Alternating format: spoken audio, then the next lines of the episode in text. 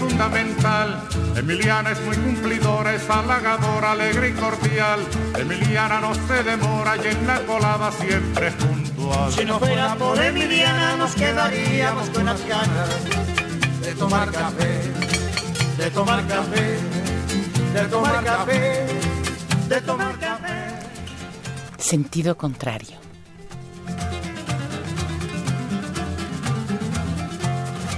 Por la mañana piensa en nosotros, piensa en usted. Se levanta muy tempranito. y Una producción del Museo Universitario del Chopo para Radio UNAM. todo lo bueno que usted le dé.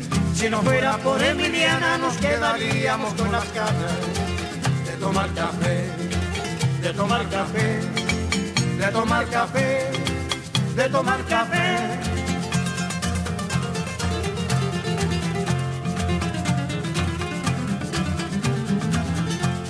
Emiliana es como una hermana que nunca, nunca dice que no. Emiliana tiende su mano a cualquier hermano trabajador. Su sonrisa es como la brisa por la mañana en que alumbra el sol. Si no fuera por Emiliana nos quedaríamos con las ganas de tomar café, de tomar café, de tomar café, de tomar café. Sentido contrario.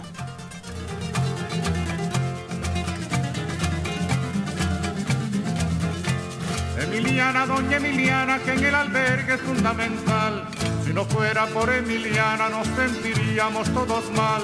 Si no fuera por Emiliana, que en la colada siempre es puntual. Si no fuera por Emiliana nos quedaríamos con las ganas de tomar café, de tomar café, de tomar café. Con ustedes, Marcelino Perello.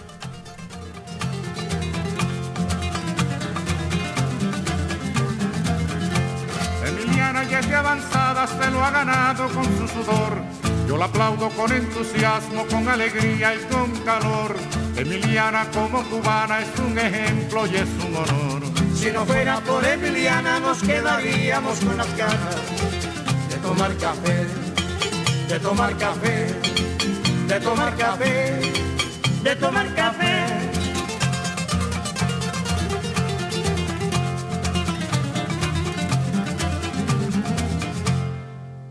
Hey, Cardumen, salmoniza querida. No que no. No que sí.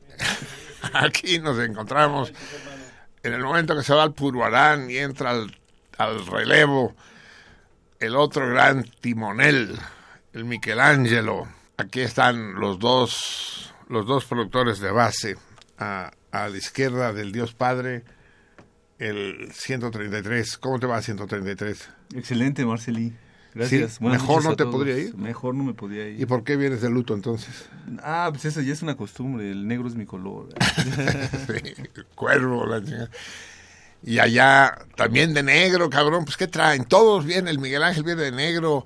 El, el 3 viene de negro con su playera de sentido contrario. Yo no, yo vengo de todos colores. Vengo de arcoíris como si, cual, cual si fuera puto. 19 Mesidor Cereza. Pues claro que estamos de buen humor. El día Cereza. Este es uno de los una de las fallas que la naturaleza cometió con nuestro maravilloso país, el que no haya cerezas. Bueno, sí hay, pero muy poquitas, ¿no? Este es precisamente, eh, no, un poco antes, en primavera es el tiempo de las cerezas en Europa. Y es un fruto maravilloso, delicioso la cereza. Y, vienen así en parejitas, es absolutamente sensual. Pues bien, hoy es el día cereza. Debimos, debimos traer el cerezo en flor, ¿no? Pinche productor chafa que eres. Me tienes que decir hoy cerezo en flor, cabrón. Ah, pero no trajimos el cerezo en flor. A ver, vamos a hacer un experimento porque quiero que escuchemos. eh, no, no sé qué me está poniendo este cabrón aquí. Espérenme. Eh, quiero que escuchemos una música ad hoc que por razones que no tiene caso que les explique, no la traje. Y que vamos a tratar de escuchar.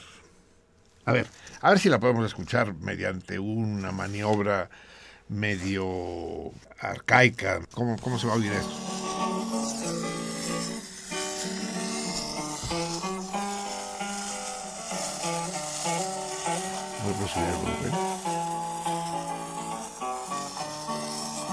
This land is your land, and this land is my land.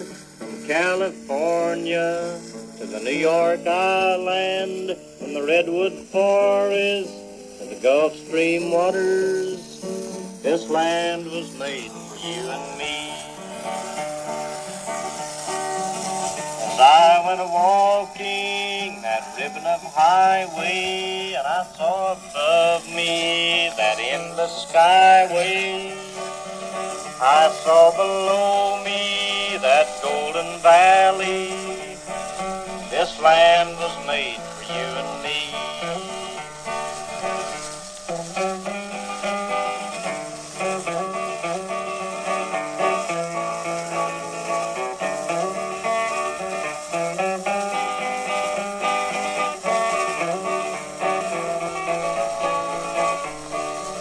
I roamed and rambled, and I followed my footsteps sparkling sands of her diamond deserts. All around me, a voice was a sounding. This land was made for you and me. There was a big high wall there that tried to stop me. The Sign was painted, said private property. But on the backside, it didn't say nothing. This land was made for you and me.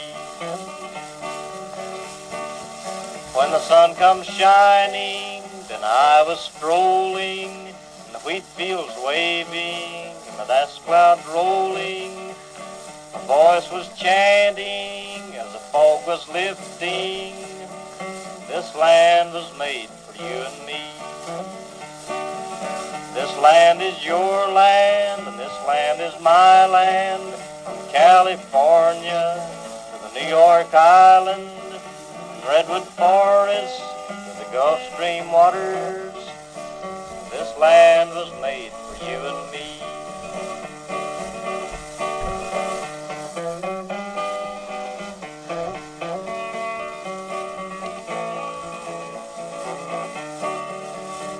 Así es. Con este método que les decía yo, medio paleolítico, conseguimos escuchar al gran, al formidable Goody Guthrie cantando This land is your land, from California to the New York Island. Esta, esta canción que digamos es el himno bueno de los Estados Unidos. Ellos tienen el himno oficial, que es el himno malo, que no tararearé porque no tengo ese mal gusto. Y este que es el himno bueno, es la canción del, del The Sunny Side of the United States. The Sunny Side of America, como dirían ellos, en su modestia proverbial. Eh, hace tres días fue el Día Nacional de Gringolandia, el 4 de julio. Y, y, es necesario recordar, porque es muy fácil olvidarlo, que los Estados Unidos tienen y sobre todo tuvieron un, una cara amable, una cara luminosa. La guerra de independencia gringa, guerra y revolución al mismo tiempo, es uno de los movimientos políticos y sociales más importantes de la modernidad. De hecho, fue la lucha encabezada por, por las cuatro cabezotas de esas del Monte Rushmore, la que inspiró pocos años después la Revolución Francesa. Fue el primer gran Estado que se incorpora a la modernidad desde un punto de vista republicano. Eh, laico y republicano. Eso de laico me cuesta decirlo porque los Estados Unidos fueron desde entonces y lo siguen siendo un país religioso fundamentalista. Sin embargo, en sus bases, en sus principios, en sus planteamientos originales, el laicismo sí ocupaba un lugar preponderante. Todo, absolutamente todo, es un juego de luces y sombras. Y como, como juego de luces y sombras, podemos fijarnos en lo que a nosotros nos, nos convenga más, nos cuadre más, que no es necesariamente lo que nos guste más. Por ejemplo, eh, yo sé que no es el momento de mencionarlo, pero para marcar los contrastes que señalan la fecha del 4 de julio, eh, es importante eh, constatar cómo los liberales gringos daban la letra, de Washington y Adams y Jefferson, eh, no se les ocurrió terminar con el esclavismo. El esclavismo duró todavía eh, casi un siglo más, tres cuartos de siglo, y mantuvieron este, este afrentoso fenómeno de manera impasible. De hecho, lo que acabó terminando con el esclavismo fue la llamada guerra de, secesión. A raíz de ello es que Lincoln uh, decide abolir. Iba, iba yo a conjugar el verbo abolir y no se puede, ¿no? Yo abuelo, yo abolo, no, ni, ni a chingadas, gracias del español. Pero les decía, a pesar de que mantienen el esclavismo, fíjense, fíjense esto, Marx en 1850 se refiere un poco a México y dice que los países atrasados como México deberán ser incorporados a los países adelantados como Estados Unidos. Marx eh, proponía, para vergüenza suya, que, que México fuera uh, conquistado y asimilado a, los Estados Unidos. Y dice que México es un país atrasado y que los gringos es un país adelantado. Cuando Marx dijo eso, en México ya había sido abolido hacía decenios el esclavismo y en Estados Unidos se mantenía. De manera que tenemos que tener cuidado, Carl, mi pequeño Carl, decline Carl, porque se le van a uno las patas y luego uno dice grandes pendejadas. Pero a pesar de todo, a pesar de todo ello, a pesar de la vergüenza en la que se han convertido los Estados Unidos actualmente, sí hay un lado rescatable.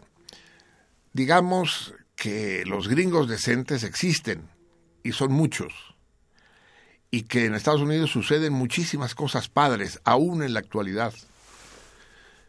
Lo que pasa es que esas cosas padres están abrumadas, sepultadas por la cantidad de excrementos que la mayoría del pueblo, no solo el gobierno, la mayoría de la población eh, generan.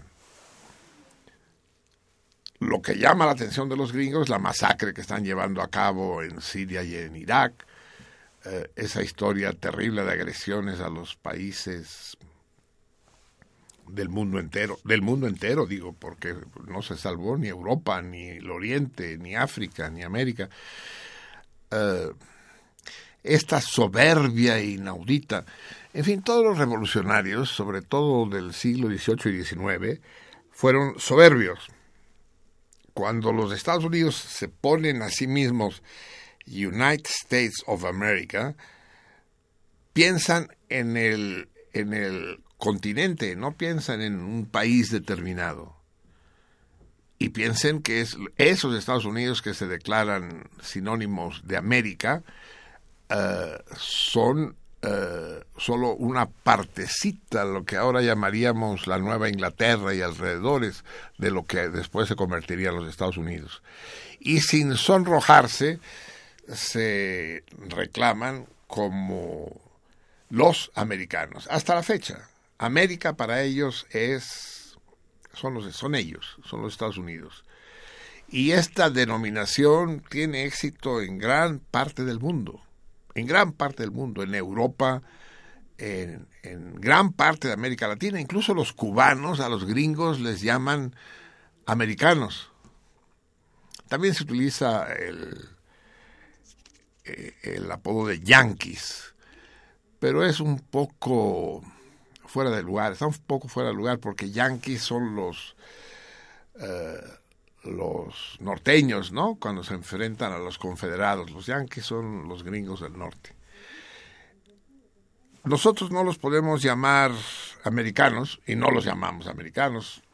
Algún, al, alguna vez he escuchado en México el término americano para referirse a los gringos, pero, pero poco.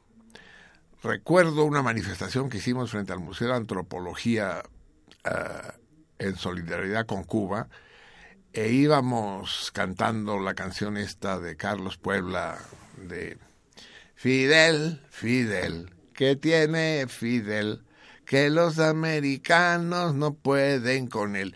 Y había una chava gringa, estudiante de antropología, que nos gritaba y corría a nuestro lado, no son americanos, no son americanos, americanos son ustedes, todos somos americanos, no digan americanos. Pero pues nosotros no sabíamos cómo chingados cambiarle la letra. Después sí, a alguien se le ocurrió cambiársela y ya cantábamos Fidel, Fidel, que tiene Fidel, que los pinches gringos no pueden con él. Y resolvimos el problema de los americanos. Pero con esto lo único que quiero señalar es que todo imperio, aún en ciernes, es vanidoso, es soberbio y se creen el modelo incontestable del mundo. Muchos, muchos años después, 100 años después, Víctor Hugo decía que había que dar lugar a la revolución mundial y crear una república universal, acabar con las dictaduras y las monarquías y hacer una república universal.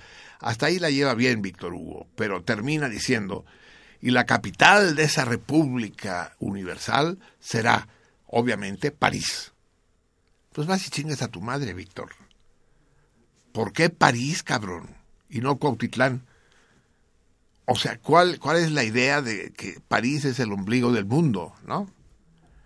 El ombligo con todo y cordón umbilical, que es la Torre Eiffel, que merece un comentario aparte. Pero hoy estamos hablando de los gringos, no de no de los franceses. De los franceses nos tocará, pues justo la semana que viene, ah, chinga. La semana que viene en el antiguo calendario gregoriano va a ser precisamente 14 de julio, el Día Nacional de los Gabachos. Y no se me hagan bolas, salmones, no se me hagan bolas. Gabacho es el término que se ha utilizado tradicionalmente para referirse a los franceses, no a los gringos. No sé de dónde ha venido, ha surgido esta costumbre. La cosa es complicada. Fíjense, nadie, no he escuchado a nadie, a ver, ustedes que están ahí, ya llegó también el Martín. ¿Han escuchado alguna vez referirse a un gringo como gabacho? Ese gabacho, me encontré con un gabacho, estuve platicando con un gabacho, vi a un gabacho. ¿Lo han, han escuchado alguna vez esa expresión? ¿Sí o no? No, pura madre. No, se usa sol, el gabacho son los de Estados Unidos. Se fue al gabacho. Así se usa. El gabacho son los Estados Unidos, no son los gringos. Los gabachos son los franceses. Claro que como hay pocos franceses y ya no tenemos bronca con ellos después de que les partimos la madre y se largaron, eh, pues ya no podemos utilizar el, el gentilicio con frecuencia. Pero dentro de una semana, pues hablaremos de Gabachilandia, por cierto, ¿no? Pero en fin, la literatura gringa, la pintura contemporánea gringa son muy notables. La clásica no, no hay nada muy rescatable. Pero en música, por ejemplo, pues es poca la música clásica. Ahora tienen música popular brillantísima, pero esa música popular de nuevo está, está soterrada por la cantidad de pseudo producción musical abominable, bajo distintas denominaciones. los Estados Unidos hoy por hoy son una civilización decadente. Y eso no podemos ignorarlo. Pese a Steinberg, pese a Faulkner, pese a Walt Whitman, eh, pese a Andy Warhol, son una civilización en plena decadencia, decadencia cultural, pero en un apogeo económico, político y militar brutal después de la caída del campo socialista. Entonces, ese es el gran peligro al que nos enfrentamos. Estamos sujetos, corremos el riesgo de estar sujetos del todo a un imperio poderoso y oligofrénico. Y no hay nada más aterrorizante en el mundo que un que un loco forzudo, que, que una especie de Hulk. Pero bueno, Hulk solo cuando se enfurecía, ¿no? Y se enfurecía normalmente con razón. No, es una especie de Terminator, ¿no? Los Estados Unidos. Y, pero no solo por las guerras, sino por la estupidez que exportan. Dejen ustedes, yo a lo mejor preferiría que nos invadieran militarmente, que eso siempre honra, a, que nos invadan con sus eh, Hooters y sus McDonald's y, sus Fridays y sus chilis. Por ejemplo, el cine, cabrón. El cine en el mundo está a punto de desaparecer. El cine, cine, no las mamadas que nos proyectan. Debido a los gringos. Los gringos han apoderado de no solo de, del 90% de la producción cinematográfica del mundo, sino también y eso es lo importante, de las líneas de distribución y exhibición. En México han desaparecido los cines independientes, todo es o Cinemex o Cinépolis. ¿Los Lumière existen todavía? ¿Existe algún Lumière? No, ¿verdad? Ya se lo tragaron. Si existe o no existe. A ver, entra Martín para que me asesore, chinga, que desde allá afuera ni los oigo, ni los veo, ni los intuyo. Está con nosotros el gran el queridísimo Martín Catalán. Siéntate enfrente de mí. Martín Pescador. ¿Qué pasó? ¿Existen los cines Lumière? Sí, todavía. No, pues dilo fuerte, cabrón, que se te oiga. ¿Sí existen? ¿Y si tienen programación independiente o pasan lo mismo, la misma mierda que los demás? Pasan la misma mierda. Deben de pasar. Sí, sí, porque claro, todas las líneas, toda la distribución es de la Columbia o de la Metro y sí, ¿no? Sí, no, no, hay, no hay para dónde hacerse. Así es. Entonces, el panorama del entretenimiento, entre comillas, cine, televisión, eh, música, todo está copado por los gringos. O sea, eh, olvídense del Hooters y del McDonald's. Eh, hay una hay una embestida cultural brutal que nos está ahogando, nos, está sepultando.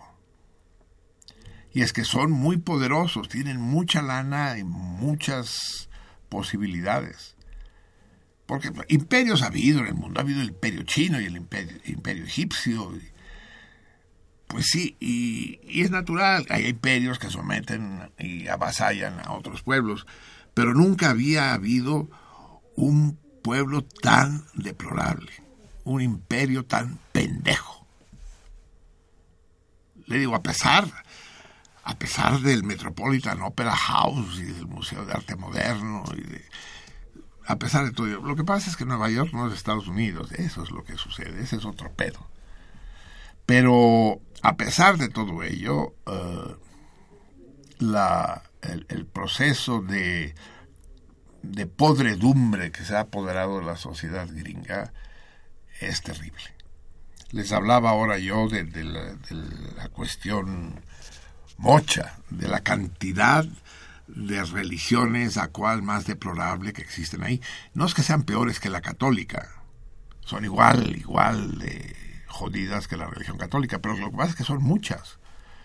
Se anuncian en el periódico como en el aviso oportuno del Universal. Ven que uno dice automóviles y ve uno la lista de automóviles casas, terrenos. Pues ahí hay una sección que dice religiones. Y páginas y páginas de religiones distintas. Algunas tienen sus templos en depas. en un departamento. Y ahí están, adorándole a un pinche Dios. Que... De hecho, han hecho grandes estragos en México también, sobre todo en el medio rural. Gracias a la otra porquería que es la religión católica, ¿no? Entonces los, los otros cristianos y no cristianos han arraigado profundamente. Uno de los, uno de los secretos, es lo más deplorable de todos, es que muchos de los cultos protestantes, cristianos no católicos, prohíben la bebida. Prohíben la bebida y, permiten que los curas cojan. Esos son los dos grandes secretos del éxito de estos güeyes. Porque las mujeres eh, que padecen el problema crónico del alcoholismo rural en México, quiero que lo entiendan, el, el alcoholismo en México no es propio ni, ni de la Merced ni de la zona rosa, el alcoholismo problemático está en la sierra, está en la población rural de México, donde, donde los hombres beben hasta caer en coma. Lo que sea, desde el tesguino a, lo que se les ponga enfrente. Entonces, eh, las, los misioneros gringos, al prohibir la bebida, pues tienen mucha entrada en Oaxaca, en Chiapas, en Guerrero, en Veracruz. Pero sí, es, es- esto mismo hace que Estados Unidos sea un país, eh, uno de los grandes países, el, ma- el- el- el mayor país fundamentalista del mundo. Ríanse ustedes de, de los países árabes. No, hombre, no. Los únicos que se permiten tener en sus billetes una madre que dicen God we trust son ellos. Porque al güey que imprimió los billetes se le perdió la L, ¿no? Que, que debía estar ahí y decir In God we trust. Pero en God we trust es cierto. Un gran amigo, Mariano, se fue a trabajar a no sé qué ciudad ahí del hablando de God, The God Belt. ¿Han escuchado ustedes de God Belt?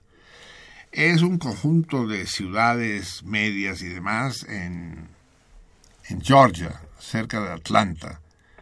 Atlanta no tanto, porque es más cosmopolita, pero las ciudades, el resto de las ciudades de Georgia forman el llamado God Belt. Es decir, la- el cinturón de Dios que viene a ser como la fortaleza de Dios. Pues bien, llega el Mariano, se instala como representante de una firma mexicana cuyo nombre, cuyo nombre prefiero no acordarme. Renta una casita y se instala. Con su- Entonces, una buena tarde, tocan el timbre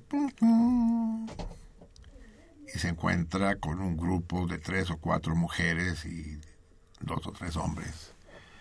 Dice, Good afternoon, new neighbor. ¿Cómo le va? Bienvenido a nuestro barrio. Para nosotros es un gran placer tenerlo como vecino nuestro. Sabemos que viene de México. Estoy seguro que nos llevaremos muy bien ustedes, ustedes y con nosotros. Y sé que ustedes los mexicanos son creyentes como nosotros. Dice, solamente tenemos una preocupación que quisiéramos comunicarle. Usted ayer en el súper compró una botella de whisky. ¿Nos podría explicar con qué objeto? El Mariano se quedó helado, cabrón. Y- Tartamudeó, ¿no? Y yo, "Pa- pa- pa- No, me gusta tener para las visitas. Dice, no, es que las visitas en, en nuestra tierra no beben whisky. Es bueno que se vaya enterando desde ahora. Eso es, esos son los Estados Unidos profundos. Los Estados Unidos no son ni Los Ángeles, ni San Francisco, ni Nueva York. No, los Estados Unidos ven todo, todo el puto centro de Estados Unidos de los países cuadraditos estos, Iowa y Oklahoma y toda esta chingada. Estos estados que están cuadrados, que, cuyas fronteras están trazadas con tiralíneas, los habitantes de estos estados cuadrados también son cuadrados. y la convivencia con ellos, lo sé por todos los por todos los amigos que han visitado Estados Unidos. Mi hermano fue a hacer el doctorado y después se quedó a trabajar en Estados Unidos y le ofrecieron el oro y el moro para que se quedara. Mi hermano es particularmente brillante. Es uno de los grandes matemáticos contemporáneos. Pues bien, eh, no quiso. Dice, no, no, no, pinche hueva. Los domingos pues uno sale de paseo, sale, sale a visitar los alrededores, sale... Y no, no había manera, pues, le decía a sus colegas gringos, que vamos a visitar, vamos a, a las montañas, a, vamos a Walden, al bosque de Walden, a conocer la cabaña de Thoreau y demás. No, no, no, es que el domingo yo me dedico a sacar el pasto de mi jardín y, le encero el coche eso, eso hacen los domingos. Entonces mi hermano dice, vámonos de aquí, cabrón. Esta es una faceta del infierno que me había sido desconocida hasta ahora.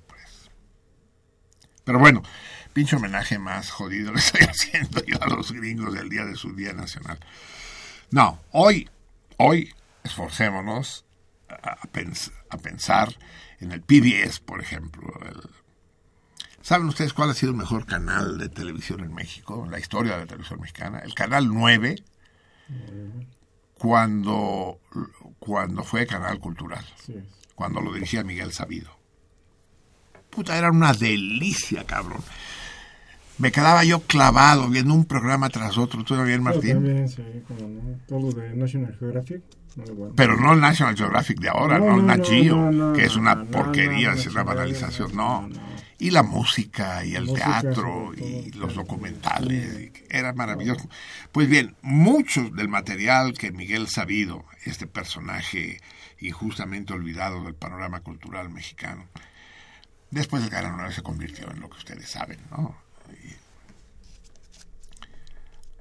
lo peor que le puede pasar a alguien en México es que aparezca en el Canal 9. ¿no? ¿Cómo, ¿Cómo le dicen al Canal 9? ¿El canal qué? A ver, ustedes de eso sí saben. Tres. Va, preste. Puta, este cabrón. Primero quita la puta torre de. El, el 133 tiene una técnica para no tener que pelarme. Pone una torre de, ses- de 60 compactos enfrente de él. Entonces ya no me ve. Y como tampoco me escucha, pues la pasa de poca madre. Galavisión. ¿Cómo? Galavisión. Galavisión, eso es. Sí, Galavisión, sí. Es lo peor que le puede pasar a uno. El día que yo aparezca en Galavisión, sin quererlo, claro, porque nunca lo querré, pero el día que por accidente aparezca yo, ese día me sumo, me escondo bajo el colchón hasta el final de mis días. No tendré vergüenza para volverme a presentar en público. Pero cuando durante, pues que fueron dos años que lo dirigió Miguel Sabido, era una delicia. Pues bien, todo esto era para decir, para hacer un homenaje a los gringos a través de la- del PBS, del Public eh, Broadcasting System, que es la estación de radio, de televisión cultural, de radio y televisión. Qué cosa más notable, qué chingonerías. Hay una producción cultural en Estados Unidos y al margen del cine mierda que nos llega, hay, hay lo que llaman el off-Broadway, o sea, el teatro que no se representa en Broadway. Y hay incluso el off-off-Broadway. Ah. Ah, es el culto a la marginalidad en el mejor sentido, el- la cultura underground, eh, brillantísima, es decir, escritores como John Dos Pasos, no, eh, existe ese lado luminoso y sobrevive, existe el gran pensador californiano, judío californiano, que a sus 90 años sigue diciendo cosas maravillosas. Eh, ¿Cómo se llama tú? El filósofo. Chingada madre. ¿Saben, ¿Saben qué decidí para combatir mi Alzheimer? Me voy a aprender de memoria el himno nacional mexicano. Todo, todo. La oda de Santana, ¿no? ¿Qué? Sí, a Santana Santana. y Turbide, todo, todo, todo, todo, todo. Chomsky, Noam Chomsky. Noam Chomsky. Sí, ya veo a mis neuronas ahí Sí, no. con sus patitas, sus axones, buscándose cómo, cómo encontrarse los unos Sí, con los no, otros. sí, y, no, a la derecha, no, a la izquierda. Y hasta que hacen la sinapsis, ¿no? Hasta que se encuentran, puta, les cuesta mucho. Noam Chomsky. Noam Chomsky. Todo eso son, son personajes de categoría universal, ¿no? Frank Lloyd Wright, en fin, no terminaríamos. Bien. Viva ese destello luminoso de los Estados Unidos en medio de la penumbra gigantesca que representa. Y con eso terminamos. Brincos diéramos que termináramos. Vamos a escuchar tantito música, amigos. Bueno, sí, vamos a escuchar tantita música, es lo que corresponde en este momento. Eh, y para ponernos de buen humor, vamos a escuchar a Tintán, ¿les parece? Eh, dedicado, no, he sabido más de nuestro, de nuestro marqués de Mazatlán, ¿no? que era gran, él conoció, trató personalmente a Tintán, nunca, nunca le llamó Tin- Tintán, le dijo siempre don Germán, fue amigo cercano de él, sin duda alguna. Y,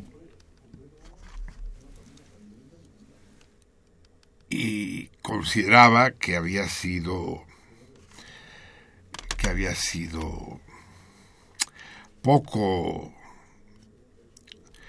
poco respetado en lo que representó para, para la música mexicana. Estoy tratando de escoger qué canción vamos a, es- a escuchar. Eh, vamos a escuchar, a ver. Eh, es que todas son buenísimas. sí. Vamos a escuchar Piel Canela, va. ¿Deslate? No, tú ni sabes lo que es, cabrón. ¿Sí ¿Sabes? Sí, vamos a escuchar con el gran Germán Valdés Tintán. Ah, Es el 8. Aunque déjenme decirles algo. Ahorita que hablamos de los lados oscuros y los lados luminosos, todo mundo tiene un lado oscuro. Todos lo tenemos. Algunos lo tenemos muy pequeño, otros lo tienen muy grande. Pero todos lo tenemos. Eh, la población de México, alguna vez les dije, la población de México se divide en dos sectores clarísimos, los villistas y los zapatistas. Ahí no hay conciliación posible, no hay que soy los dos o que no. O hay villista, o es uno villista o es uno zapatista. Son dos paradigmas, dos co- cosmogonías distintas, dos visiones del mundo. ¿Tú qué eres, Martín? Bellista. Ya somos dos. Chócalas, cabrón. Villista. Yo también soy villista. Yo también. Eh, pero hay muchos zapatistas. A ver, allá en, cabina, levanten la mano los zapatistas. Dos dos. ¿Y Miguel Ángel? ¿Zapatista también? Les vamos a partir la madre en un momento dado. Ahorita les caemos de chingadas. Eh, pero también la población mexicana está dividida en, en otros dos sectores muy importantes. Los tintanistas y los cantinflistas. Y bueno, yo soy, no les voy a decir de entrada qué es lo que yo soy, sino que les voy a preguntar primero. Tú, Martín, ¿qué eres? Tintanista. A ver, levanten la mano los tintanistas de allá. Ah, ta, qué hueva me dan. Todos son tintanistas, excepto yo, que soy cantinflista. Yo sí le voy a cantinflas. Pero aguas, tanto Tintán como Cantinflas, como le decía hace un momento, tienen su lado luminoso y su lado oscuro. El Cantinflas de las tres cuartas, de las últimas tres cuartas partes de su producción es detestable. Es, es como los Estados Unidos, pues, este, no hay, no hay quien se trague un churro de esos infames. Pero el Cantinflas, de ahí está el detalle del bombero atómico. del- No, no, no, no, no. El gendarme desconocido.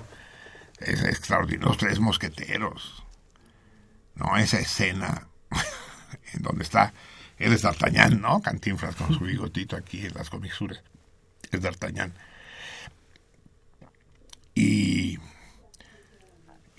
y. alguien, no sé, Aramisa con una cajetilla de cigarrillos.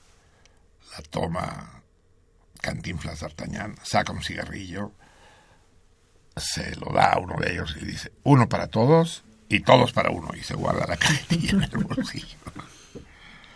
Ese Cantinflas es inigualable. Lo que pasa es que no lo puedo poner aquí porque Cantinflas nunca cantó, que yo sepa. No sé si podríamos encontrar alguno de esos monólogos formidables que, que luego tuvo, ¿no? Eh, un gran amigo mío, el gran publicista, el mayor publicista de México y probablemente del mundo teórico de la publicidad, de Eulalio Ferrer, refugiado español con el que cultivé una bella amistad, eh, fue el, y era miembro de la Real Academia Española, nadie es perfecto, fue el que luchó para que se introdujera en el diccionario ese mierda, se introdujera el término cantinflear que es hablar, porque si, si me entiendes, es decir, como quieres, si no me entiendes, bueno, pero al final está claro, ¿no? Eso sería cantinflar, mal cantinflado, yo no sé cantinflar bien. Vamos a escuchar, pues, al no, menos, no menos grande, pues, Germán Valdés, Tintán.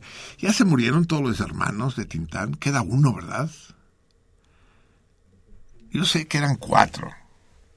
El Loco Valdés, no, el Loco Valdés queda. Está actuando ahí en el Teatro Independencia, en la obra junto con el inconmensurable Ignacio López Tarso, en una obra que se llama Aeroplano, una comedia. Ligera, pues, pero, pero bien. Eh, pero Tintán ya falleció. Don Ramón, el que actuaba con con Chespirito también falleció, pero hay otro, ¿no? También fue un actor, pero de menos presencia. Bien, va, basta rollo. Piel Canela. 14 años.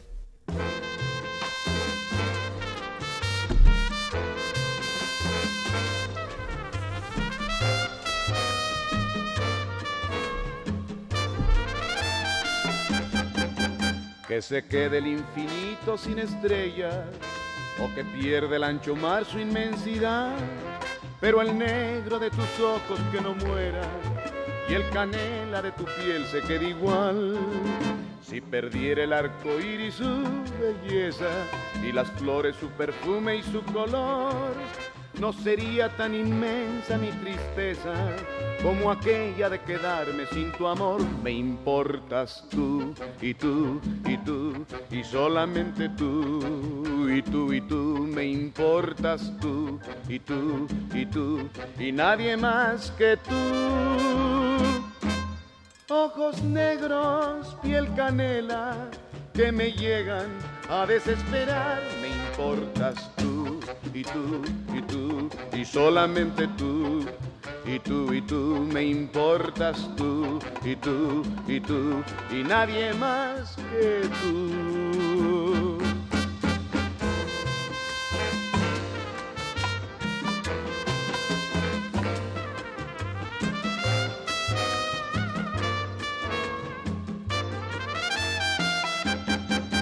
Que se quede el infinito sin estrellas o que pierde el ancho mar su inmensidad, pero el negro de tus ojos que no muera y el canela de tu piel se quede igual.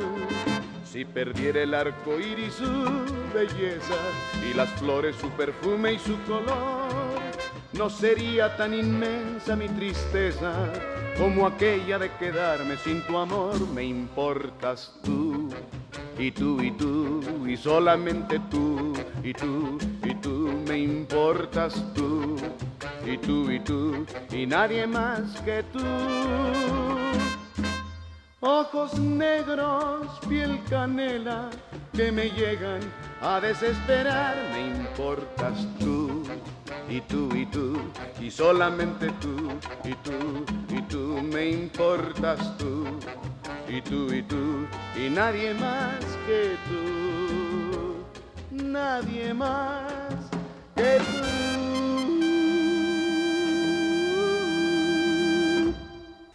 Y nadie más que tú. Ya se lo pueden imaginar, ¿no?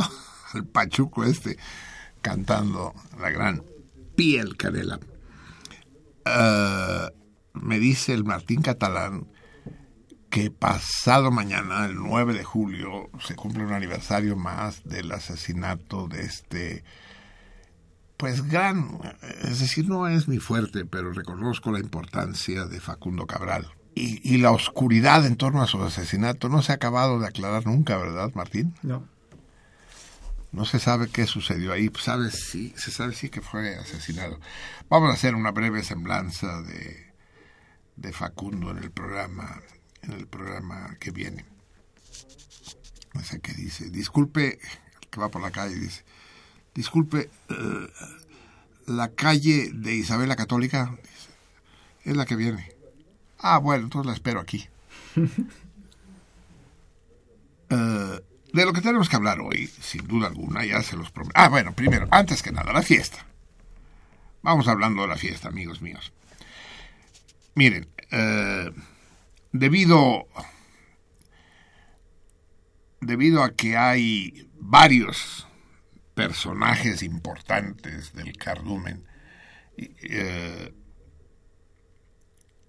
que tendrían dificultades para asistir a la fiesta el martes 21, he decidido aplazarla para que tenga lugar el, el martes 28. O sea que la fiesta de los salmones para celebrar el decimocuarto aniversario y el primer millar de miembros del club en Facebook va a tener lugar pues el 28 de este mes. Martes 28 en el restaurante Umami que se encuentra en la calle Sonora. Ahorita no sé decirles el número, pero se los diré en los programas que siguen. Uh, está Sonora entre Colima y Durango. Es un muy buen lugar porque además está muy céntrico y es de muy fácil acceso. Está entre Avenida Chapultepec e Insurgentes. Y bueno, está todo padrísimo. Ni crean que les voy a anunciar qué va a pasar ese día. No lo he hecho nunca y no lo voy a hacer esta vez. Lo que sí les puedo decir es que aquellos que no asistan se van a arrepentir. Es decir, se van a arrepentir los que no asistan y escuchen el programa por radio, porque los que ni asistan y no escuchen el programa, pues no van a tener de qué arrepentirse, a menos que alguien les cuente. Así pues, no es fiesta, no es la cena de los salmones, no se hagan bolas, esa va a venir después. No, es el programa de aniversario. El, el programa lo vamos a transmitir en directo a control remoto desde el restaurante Umami. Eh, y va a durar tres horas, de las 10 de las 10 de la noche a la una de la madrugada. Y lo que sí ya les puedo decir de antemano, después les diré los precios, porque de lo que se trata, nosotros no vamos a, a, preparar nada, excepto algunas sorpresas. Se trata, no hay reservaciones, ustedes llegan, se sientan donde encuentren lugar, lo que quiere decir que más vale que lleguen temprano. El restaurante es grande, la sala, el salón es grande, pero de todos modos. Y consumen lo que deseen. Los precios son más que accesibles. No hay una gran variedad, pero lo suficiente para acompañar la transmisión del programa, que es de lo que se trata. Hay, hay comida, hay bebida, hay buena música, y lo único miserable va a ser el rollo, pero ese pues, es in, indispensable. Ese se lo van a tener que tragar. Muy bien. Una vez dicho esto, ya tenganlo pendiente, ya. Entre los. El que estaba muy preocupado porque no podía estar aquí el 21 es nuestro gran salmón mazatleco, el César Berlanga, que mandó una carta, me avisó que incluso subió la fotografía en la página del programa del momento en que echa la, la carta en el buzón y, y, me la mandó también por correo electrónico. Estaba muy angustiado, ya sabes, César, y todos los demás que querían que cambiáramos. Algunos querían que la aplazáramos más, pero prefiero que no, porque entonces ya se nos junta con el aniversario de la revolución, digo, el, el año nuevo revolucionario. y, y ya de, por sí, ya se nos juntó. El año que viene volveremos a celebrar los aniversarios, no a finales de julio como este año, sino a finales de junio, que es cuando corresponde. Bien amigos, ya están convocados. eh, a, apresten sus armas. O como diría el gran boca negra, el acero aprestad y el bridón.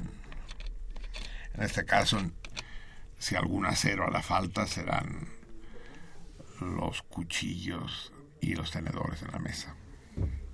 Muy bien, tenemos, faltan ya 10 minutos para las 11 de la noche. Mm.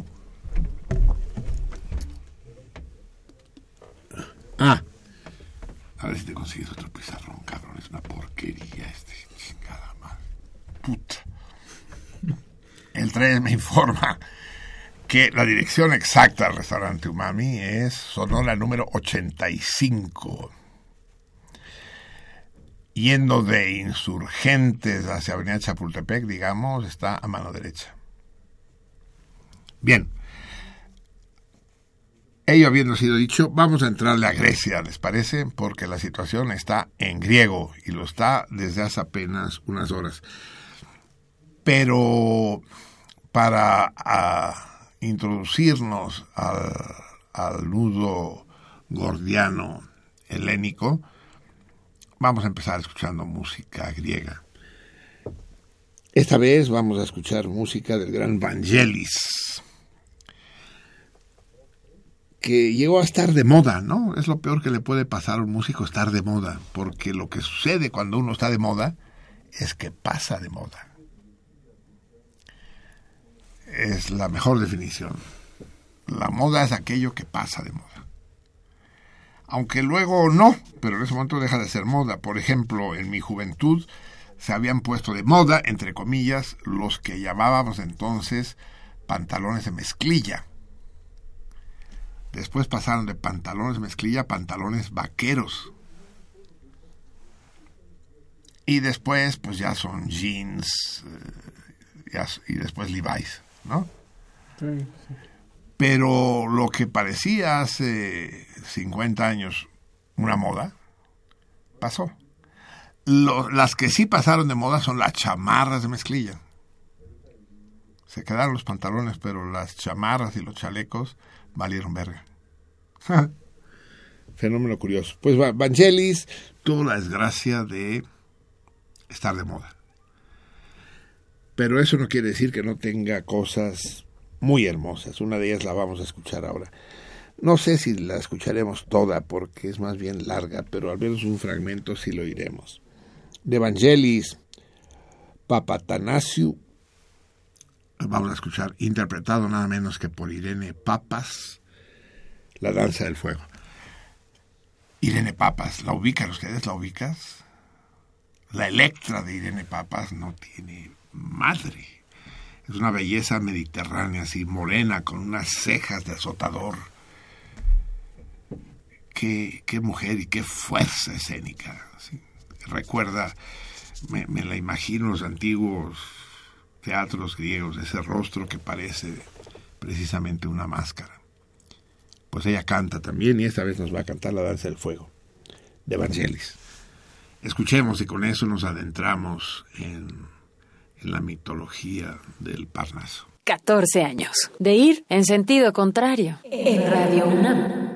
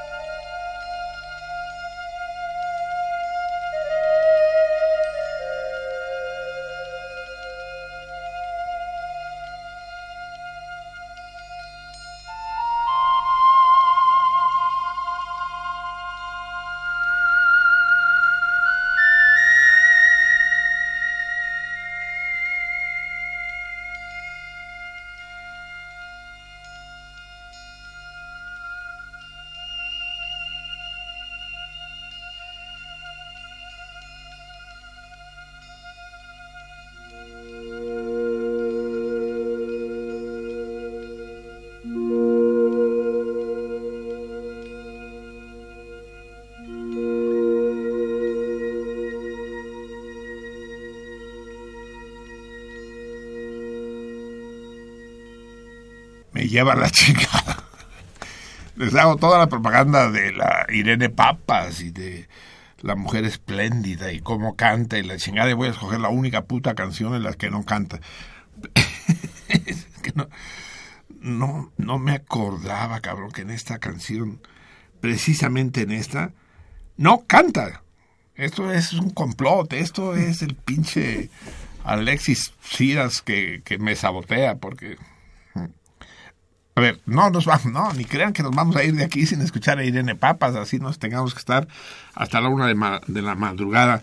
¿Cierto, Michelangelo? Pues a huevo. Bonarotti. Vamos a escuchar, bueno, vamos, solo un cachito, para oírle la voz de Irene Papas, digo, porque para no quedar mal, o sea, como si, como si no hubiera quedado ya mal. Vam- Vamos a escuchar también de, del gran Vangelis, El Río. Y aquí sí estoy seguro que sí canta, pues. Sobres, El Río, con Irene Papas me lleva la chingada. Es el corte 5. Aquí canta porque canta.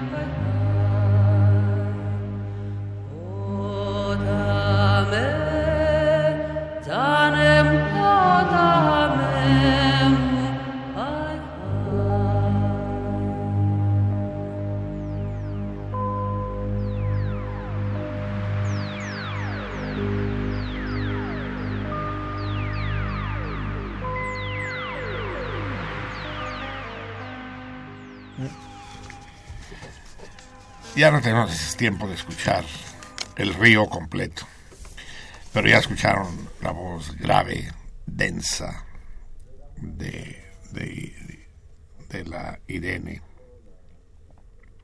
El río. Aquí, aquí tenemos un problema también en español. Eh, la traducción que tengo yo, no sé qué, cómo es en griego, pero la traducción que tengo yo de las letras es en francés. El, la, la, chingadera es que la danza del fuego también tiene letra, pero hora no la cantan. Debe ser en código Morse. Eh, pero los franceses tienen dos palabras para río, no para riachuelo ni para arroyo, para río. Tienen fleuve, que son los riotes, los grandes ríos navegables, y rivière, que son los ríos normales. En México no tenemos ningún fleuve. En México no hay un solo río navegable. Navegable, quiero decir, por barcos grandes, ¿no? O relativamente grandes. En, en, Francia sí, el fleuve, el Sena, por ejemplo, no es una riviera, es un fleuve. Y la Loire también es un fleuve. Y después, y esta canción se llama fleuve, o sea, un gran río. A lo mejor habría que traducirlo como torrente. Les menciono solamente, bueno, una parte de la letra, aunque la tenía. A ver, les voy a mencionar, les, les voy a traducir las estrofas que vienen aquí y acabamos de escucharla, ¿no? ¿Podemos quedarnos, seguir de donde nos quedamos, Miguel Ángel, o ya está cabrón? ¿Ya no se puede? Sí, ponle, el final, ponle los últimos dos minutos, digamos. Tres minutos, dos minutos. Porque si no queda, queda feo. Pero les, les traduzco esta parte. Río, río mío que corres, que te precipitas y que ruges. Tómame, llévame. Eh, hazme saltar sobre las piedras. Hazme anudar en los meandros y bailando, murmurando y susurrando, disuelve mi pena, ahoga mis, lá- mis lágrimas. Río, mi río, gran río, mi dulce río, me abandono a ti, a tu corriente imparable. ¿Es el tuyo el cuerpo y la voz del amor? Eres, pues, el abandono del amante. Eres la resurrección, la revolución, la revelación. Eres tú, mi amante. Eres mi amante en persona. Eres tú, mi río.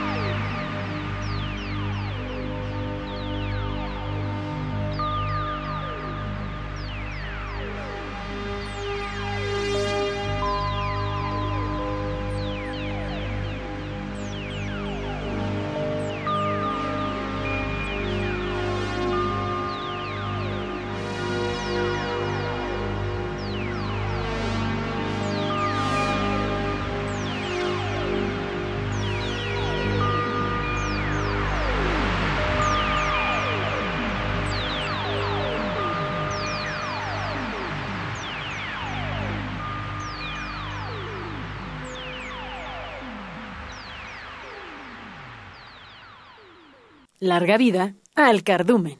Enos aquí, pues, después de esta atropellada presentación de la gran Irene Papas, acompañada de Evangelis. Pero nos salimos con la nuestra, pues. El único problema es que ya se nos acabó el tiempo y esto que era una introducción para poder hablar de Grecia, ya nos impidió hablar de Grecia, ya no tenemos tiempo. Todo el tiempo dedicado a Grecia se lo comió la Irene. No, tenemos todavía unos minutos, es necesario que los aprovechemos. ¿Qué está sucediendo? Europa está viviendo la peor de sus crisis cultural, política y económica desde la Segunda Guerra Mundial, es decir, desde hace 70 años. Y lo que sucedió es algo que los mexicanos debemos tener en cuenta, no debemos mirarlo como algo lejano y ajeno que le pasa a gente que no tiene nada que ver con nosotros, porque lo que le sucede a Grecia en estos momentos nos podrá suceder a nosotros en cualquier momento. Es decir, Grecia sufre las consecuencias de un periodo de auge falso, de una, de una burbuja inflacionaria. Y yo me temo que en México está sucediendo algo parecido. De repente, desde que empezó el siglo XXI, y empieza la docena trágica de gobiernos panistas, no es, es decir, la docena no es trágica porque haya gobiernos panistas, sino que hay gobiernos panistas porque es trágica. A ver si me entienden. Hay, hay un problema de desarreglo en el país, de desencuentro de México con su presente y con su historia, que permite que lleguen personajes tan grotescos al gobierno como Fox o Calderón. Pero eso lleva de la mano acarreado un aumento de la distancia que separa a los ricos de los pobres y del, de la falsa riqueza. Yo voy por las calles aquí de la de la ciudad que yo en la que yo transcurro, que son que son pues 30 o 40 colonias, no más. ¿Saben cuántas colonias hay en la zona metropolitana? en el DF, pues, no el Estado de México. ¿Cuántas colonias hay en el DF?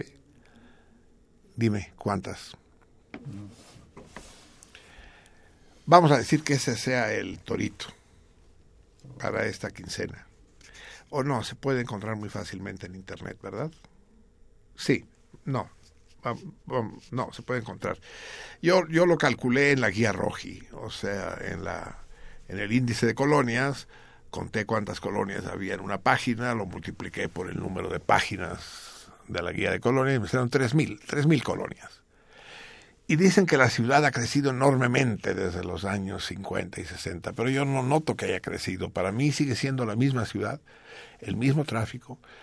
No hay nada nuevo, pues.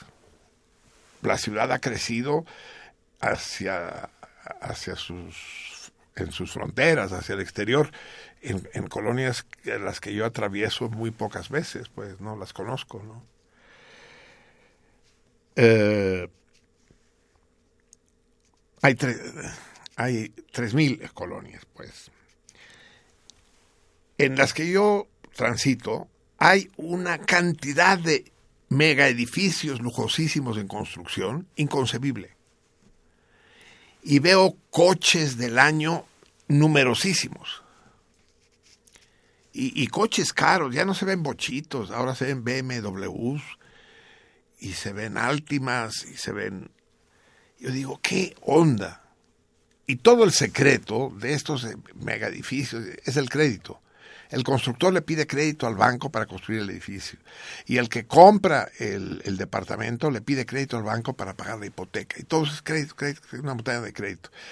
Bueno, pues eso le pasó a Grecia y así se hundó Grecia se, endrogó, se endrogó, se endrogó, como los pendejos que no saben utilizar la tarjeta de crédito, que se endrogan y acaban eh, perdiendo el coche y hasta la casa, como le pasó a nuestro Joel Ortega, ¿no? Que le confiscaron el coche. Pues eso le pasó a Grecia, pues. Entonces, Grecia debe en este momento 360 mil millones de euros. 360 mil millones de euros es decir, 500 mil millones de dólares. Es decir, 600 billones de, no, 750, al cambio actual, 750 billones de pesos. Billones, billones de los nuestros, ¿eh? de los que llevan 12 ceros. O sea, escriban 750, no, escriban 75 y después póngale 16 ceros. 12 del billón, 3 del mil y 1 del 750. 75 seguidos por 16 ceros. De pesos. Eso es lo que debe. Absolutamente impagable. Pagan unas pensiones extraordinarias, unas jubilaciones de poca madre, como en México. Ustedes saben que en México un empleado del Instituto Mexicano del Seguro Social se puede jubilar a los 25 años de antigüedad con el salario completo. Con el último salario, o sea, el más alto, completo. A los 25 años de antigüedad. O sea que si empezó a trabajar a los 18 años, se puede jubilar a los 43. ¿Me están oyendo, inútiles? Entonces, la cantidad de dinero que el Estado tiene invertida para pagar a todos los jubilados del Seguro Social, de Pemex, es enorme. Fuerza pasiva, porque ese cuate o cuata de 43 años cobra ese dinero, pero no se va a quedar echadota en el sofá de su casa eh, viendo Azteca Kids. No, va a trabajar, va a juntar los dos salarios. Pues bien, esto no hay Estado que lo resista a largo plazo, pues. Pero al mismo tiempo no hay cómo pararlo, pues. Otro, por ejemplo, es, eso pasa lo mismo en México que en Grecia. Lo que no pasa lo mismo es que Grecia gasta una enormidad en ejército porque viven en el espejismo permanente, en la coartada permanente de la guerra con Turquía. Y ahí vienen los turcos, y ahí vienen los turcos, cabrón y entonces se gasta el 3% del Producto Interno Bruto en ejército. México se, gana, se gasta cinco veces menos, el 0.6, no, ocho veces menos. A ver, 3, 30, 36, no, cinco veces menos. Uh, pero esto tampoco hay quien lo sostenga, pero a ver, a los pinches militares, ni a los de allá ni los de aquí, quítales un ápice de su presupuesto, diles, no, pues ya no vamos a traer tanques nuevos, no, ya no vamos a traer las acá, no, pues qué pasó, ¿no? Con la tradición que tienen los griegos de golpes de Estado y los papadópulos y la chingada, no lo pueden tocar.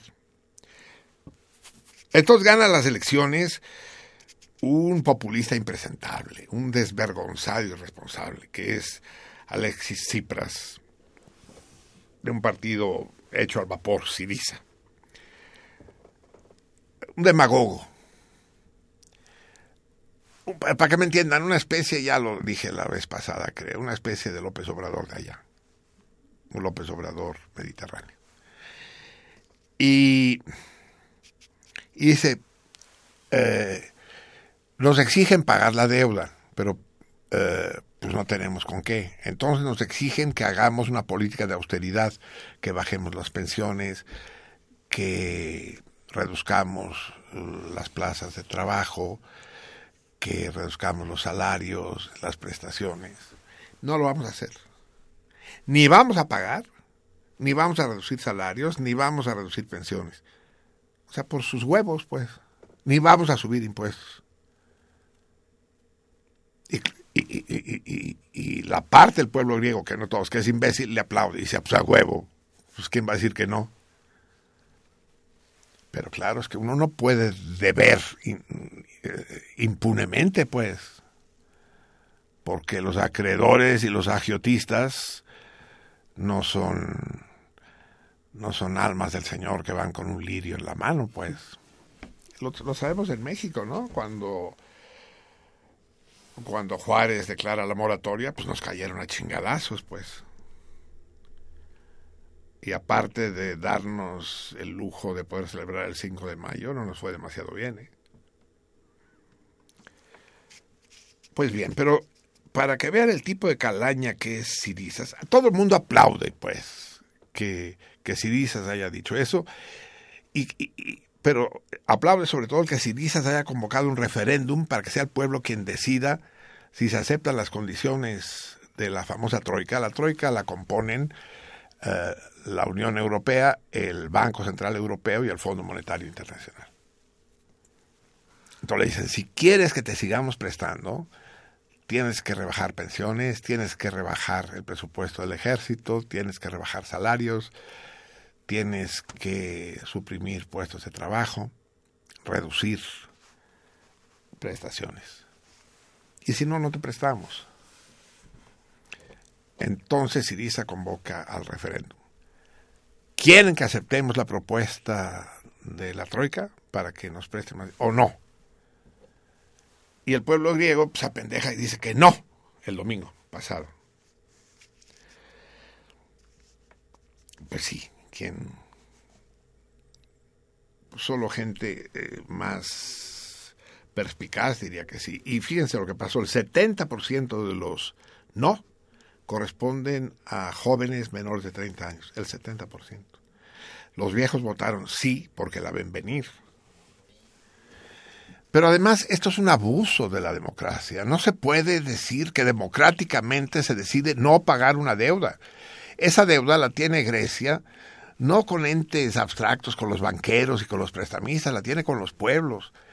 Alemania le prestó a Grecia la, la quinta parte de su deuda. Alemania, de su erario, le prestó a Grecia 70 mil millones de euros. Estos 70 mil millones de euros es dinero que el Estado alemán tiene de los impuestos de sus ciudadanos. Es decir, el préstamo de Alemania a Grecia le costó 900 euros a cada alemán. Entonces, cuando los griegos dicen no pagamos, le está diciendo a los alemanes no te pagamos, puto, por nazi, hijo de la chingada. Y eso está avalado porque es una decisión democrática. El pinche engañabobos, el, la tomadura de pelo de la pinche democracia impresentable. Ahora deberían también hacer un referéndum en Alemania si los alemanes quieren seguirle prestando dinero a los helenos en desgracia, ¿no? Vamos a ver qué dicen los alemanes. Los van a mandar por, la, por un tubo. Pues obvio, no se puede así. Yo sé que los, los prestamistas, agiotistas, acreedores, usureros, tienen mala fama. No, los Scrooge de Dickens o los Shylock de Shakespeare tienen mala fama porque viven del dolor humano, es decir, cuando alguien va a pedir dinero prestado o a empeñar es porque está jodido y aquellos se aprovechan de que está uno jodido. Pero en fin, si no quiere uno ir con ellos, nadie lo obliga, ¿no? Eh, también va uno jodido cuando va con el médico, pues. y, y, los médicos no tienen mala fama. Eh, sin embargo, la convivencia humana Ahora sí que como dijo Juárez, y lo dijo en un mal momento porque lo dijo después de declarar la moratoria, entre los hombres como entre las naciones, el respeto al derecho ajeno es la paz. Fíjense que de las mujeres no dijo nada, ¿eh? Entre los hombres como entre las naciones. Pero en ese momento el gobierno juarista no había respetado el derecho ajeno, se había negado a pagar lo que le debía a las potencias europeas mal, mal resbalón, pues. Total, que hoy tuvieron la reunión en la que se pusieron a discutir de manera encendida los europeos con Grecia. Y, el intríngulo está de la siguiente manera. ¿A qué juega el tal Siriza? Eh, quiero decir Tsipras. Siriza es el partido. El tal Tsipras, ¿a qué juega? Que sabe que Europa no va a permitir que Grecia quiebre. Porque si quiebra, entonces ya no va a pagar nada. Y ese es el lema de todo, de todo agiotista. De lo perdido lo que aparezca. Si Grecia quiebra, no cobran nada. Y es más, entonces están arrojando a Grecia a las garras de Rusia y China que están nomás esperando a ver a qué horas, ¿no? Entonces no van a permitir que Grecia se salga de la UE ni del y eso y eso lo, sabe eh, Cipras y por eso hace ese chantaje. A ver, échenme, a ver, córranme. Es como el hijo malcriado que se, se patea el dinero del padre teniendo confianza que el padre no lo va a echar de la casa. Eh, pero por otro lado, la cosa se enreda porque la Unión Europea tampoco puede permitir que estos chantajistas se salgan con la suya. Porque entonces, ¿qué van a decir países como Portugal, como Eslovenia, como la propia España, que están sometidos al mismo régimen de austeridad, que están ahorrando, que han bajado pensiones y sueldos y reducido puestos de trabajo y que se han obedecido los lineamientos del Fondo Monetario Internacional. ¿Qué van a decir? Ah, ah, güey, o sea, basta ponérsete al pedo para que eh, bajes las manitas. Se va a correr como reguero de pólvora por toda Europa del sur y del este. Eh, la técnica griega que podemos llamar de momento. Entonces Europa tampoco puede permitir que la ninguneen de esta manera. Y es aquí, amigos míos, donde se plantea un callejón sin salida, ¿no? Es decir, con el referéndum, Tsipras, al utilizar de una manera absolutamente indigna ese raro concepto que es la democracia, cierra puertas, pues. Ya empezó a dar las nalgas Tsipras, ¿no? Ya, ya corrió a Bananjulis, el ministro de Finanzas, ya dijo que va a subir el IVA, es decir, ahora tiene que untarle la mano a Europa para que Europa acceda al tercer rescate. Los bancos en Grecia están cerrados. En los cajeros automáticos se pueden retirar únicamente 60 euros. Y ya se están acabando los euros, pues. Y van a tener que aguantar así al menos hasta el domingo, en que Tsipras tiene que hacer una nueva propuesta una nueva propuesta que permita a Angela Merkel eh, no hacer el ridículo ante su pueblo y decir, pues sí, aceptamos seguirle dando dinero a Grecia. ¿Cómo? ¿Con qué cara se los va a decir? En fin, este es el triste panorama en el que el pinche mundo infame de la economía capitalista ha sumergido a los pueblos de la tierra. La semana que viene sabremos más cosas y volveremos a hablar de Grecia y volveremos a escuchar a Irene Papas. Bien, amigos míos, eh, vamos con el correo y con el torito. Tenemos dos cartas que hemos recibido hoy exclusivamente. Una es muy chistosa, cabrón. Es de Gabriel Hidalgo y me dice, Marceli, en esta ocasión una respuesta de fuerza bruta algo así. Adjunto encontrará la lista de todos los países de los que se tienen datos y que podrán cumplir con el criterio especificado. Agradezco estos 14 años de buena compañía y espero que en verdad sean muchos más. Gabriel, no me entendiste, chicos. A continuación me manda unas, que serán unas 14 páginas. Cada una trae una lista como de 20 países. O sea, son prácticamente todos los del mundo.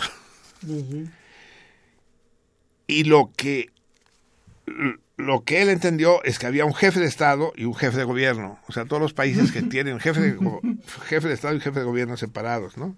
Entonces viene Armenia. Jefe de Estado, el presidente Shers Sagrisgar. Jefe de gobierno, primer ministro, Abrahamayan Jovic. No, pero querido, Gabriel, no era eso, era dos jefes de Estado del mismo rango, del mismo nivel, no jefe de Estado y jefe de gobierno. No, están numeradas las páginas, pero sí han de ser como 20. ¿sí? Y todos los que solo tienen presidente no vienen marcados y vienen subrayados en verde, en los que hay un jefe de Estado y un jefe de gobierno, y son distintos. Sí, pues eso es correcto. Y llega otra carta de Noemí Espinosa Ibarra, que no he abierto todavía, eh, porque mi ministra de Comunicaciones, Transportes y Relaciones Exteriores no ha llegado. Vamos a ver qué nos dice la Noemí. Me, me deprime mucho que no me contesten los toritos. Noemí, Noemí, ra, ra, ra. A ver, Marcelino, te saludo con mucho gusto. Para contestar el torito sobre el país que actualmente tiene dos gobernantes, mi respuesta es el Vaticano. No, porque el Papa Benedicto XVI, a partir del 28 de febrero de 2013, oficialmente fue nombrado Papa emérito y se concedió seguir siendo llamado su santidad. No está mal tu respuesta, ¿eh? No es... Eh, no, no es una respuesta desbocada como la de Gabriel, pero no, no es eso. A su vez, desde el 13 de marzo de 2013 fue nombrado el nuevo sucesor del apóstol Pedro, Papa Francisco I. Sí, Noemí, en lo que dices tienes razón, pero Benedicto XVI no tiene ningún cargo oficial, es un papa ah, meramente formal, honorario. ¿eh? No. Daré la respuesta. Ya saben que si llega la semana que viene alguna respuesta correcta con fecha de expedición anterior a este instante, se considerará para el sorteo, que en este momento se declara vacante. El único país en el mundo que yo conozca que tiene dos jefes de Estado es Andorra. Tiene los copríncipes, tiene dos príncipes que la gobiernan. Uno es el presidente de Francia, en turno, y el otro es el obispo de la Seu d'Urgell, el obispado en el norte de Cataluña que colinda con Andorra. Los copríncipes de Andorra. Andorra es, pues, según este servidor suyo y según yo mismo, el único país del mundo que cuenta con dos jefes de Estado. Uf, va el torito para para la quincena que viene. Vamos a premiar a los viejos salmones y vamos a poner un torito que ya que es que es muy agudo y que ya puse hace muchos años, pero de vez en cuando me gusta repetir toritos. Díganme. Y además tiene que ver, y eso es una pista, con los días que estamos viviendo o que se están viviendo en algún país del mundo cercano al nuestro. Díganme, ¿qué animal tiene dos cuernos y cuando sale a la calle se quita uno? ¿Lo sabes, Martín? No, El, el 133, si se acuerda. ¿Qué animal tiene dos cuernos y cuando sale a la calle se quita uno? Este es el torito para esta quincena. Y, y ello habiendo sido planteado, amigos míos, nos tenemos que despedir. Y nos vamos a despedir, ya que escuchamos a la Irene Papas. eh, vamos a irnos escuchando a otra mujer formidable. Marlene Dietrich o Marlene Dietrich, de las dos maneras se pronuncia, a la francesa o a la alemana. Y, y vamos a escucharla con esta magnífica, extraordinaria, eh, eh, seductora canción. El, tema de esta película, que si no han visto ustedes deberían verlo, ¿la viste, Martín? El Ángel Azul. Uy, hay que ver a la Marlene Dietrich en El Ángel Azul. Yo soy la traviesa Lola. Yo soy la traviesa Lola. Con esto los dejo esta semana, amigos míos, salmones queridos, y sean traviesos. Créanme, no se porten bien, no vale la pena. Ich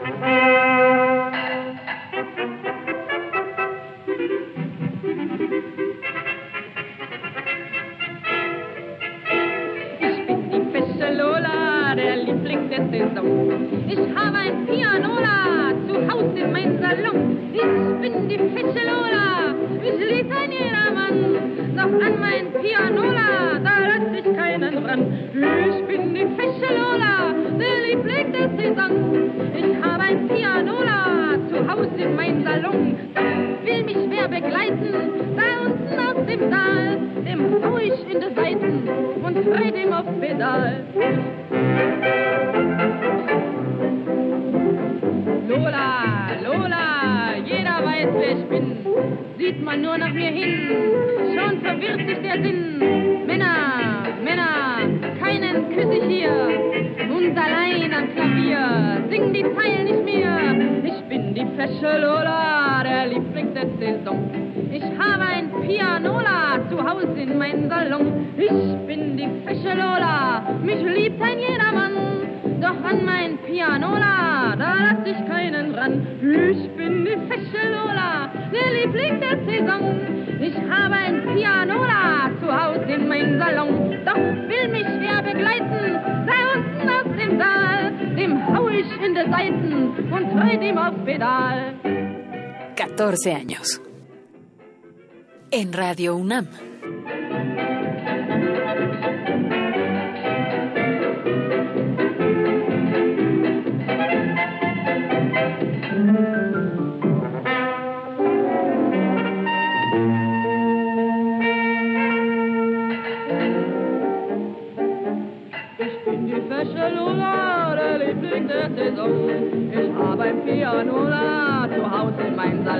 Ich bin die fesche Lola, mich liebt ein jedermann.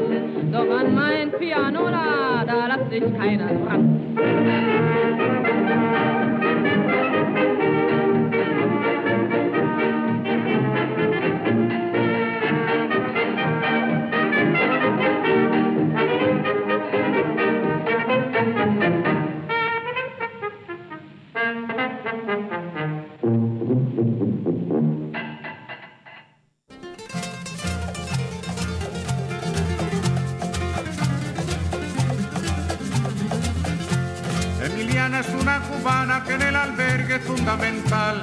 Emiliana es muy cumplidora, es halagadora, alegre y cordial.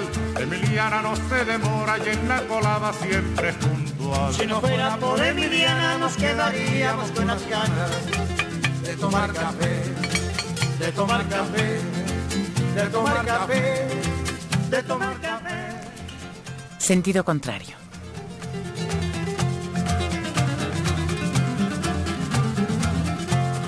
Emiliana por la mañana piensa en nosotros, piensa en usted. Se levanta muy tempranito y en un ratito cuela el café y reparte en cada buchito todo lo bueno que usted le dé. Si no fuera por Emiliana nos quedaríamos con las ganas de tomar café, de tomar Una producción del Museo Universitario del Chopo para Radio UNAM.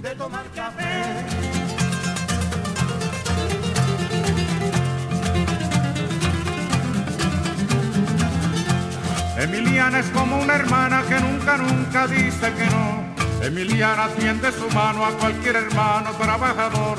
Su sonrisa es como la brisa por la mañana en que alumbra el sol. Si no fuera por Emiliana nos quedaríamos con las ganas de tomar café, de tomar café, de tomar, Sentido contrario. de tomar café.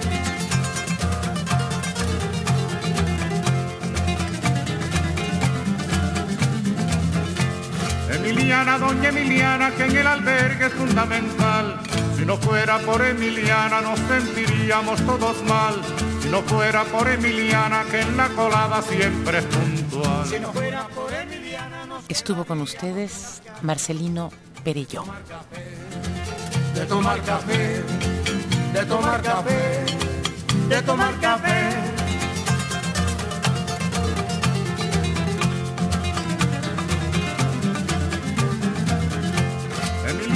de avanzada, se lo ha ganado con su sudor.